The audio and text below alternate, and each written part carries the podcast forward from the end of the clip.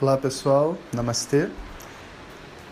Então, aqui quem fala é Jonas Mazetti, que está viajando com seus alunos em direção ao coração dos Himalaias, a nascente do rio Ganges. Passo aqui para contar para vocês como que é a noite na, e a vida nos Himalaias. Agora são nove horas, parece que são tipo meia-noite, se a gente estivesse no Rio de Janeiro. Tudo muito calmo, sem barulho de buzina e tal, que é muito marcante na Índia. As pessoas acabaram de sair dos templos.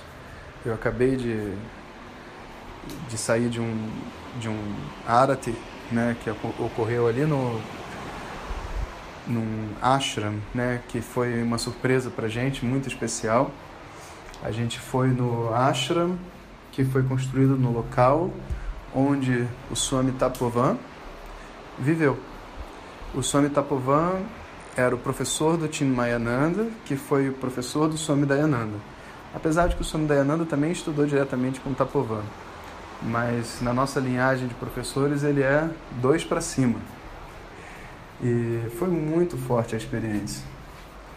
A gente teve uma palestra com um Swami que estava tá gerenciando o espaço a gente assistiu um arati, um oferecimento de fogo, e depois a gente teve a oportunidade, até eu acho que por estar participando da mesma linhagem, o Swami ofereceu a gente para a gente entrar no quarto onde morou o Tapovan, onde ele dormia.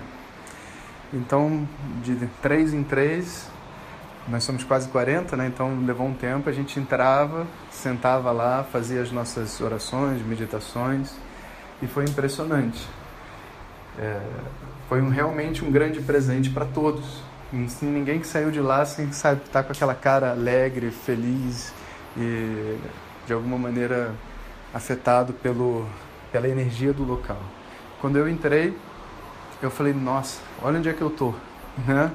No lugar onde aquele grande mestre Tapovan viveu e ensinou provavelmente a muitos grandes mestres o quartinho era muito parecido com o quartinho que eu tinha no Ashram. Só tinha espaço para uma cama. Devia ter assim um, uns, no máximo, 2,5 por 2,5 metros quadrados. Umas prateleiras embutidas na parede, tudo de barro e madeira. E um, um lugar mais altinho que era a cama dele.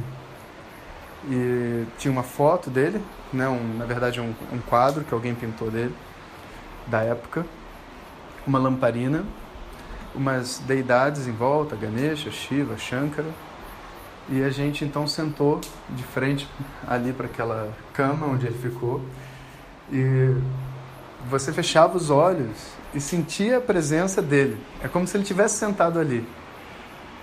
E dava até para conversar com ele na sua própria na sua própria imaginação da sua meditação. É como se ele estivesse ali, abençoando todo mundo. E o Swami falou: é muito difícil alguém chegar até aqui, até dentro dessa dessa casinha e aqui a gente diz que para as pessoas chegarem até aqui, porque não é um grande local aqui onde a gente está, é, é um lugar escondidinho, né?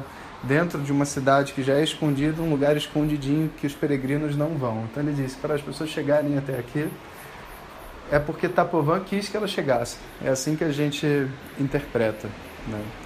E então, vocês são muito bem-vindos. Aí ele deu uma palestra para a gente sobre Vedanta, perguntou o que, que a gente estava estudando, pediu para a gente cantar algumas coisas para ele e deixou a gente entrar na, nessa cutia. Então, todos muito felizes e energizados aí por essa força da tradição, completamos mais um dia da nossa viagem. A partir de agora, a gente vai estar num lugar mais ermo. Vamos em direção a Gangotri, e de lá a gente chega então na nascente do Ganges em Gomuk. Temos mais uma parada então até o nosso destino final. Vamos caminhando juntos.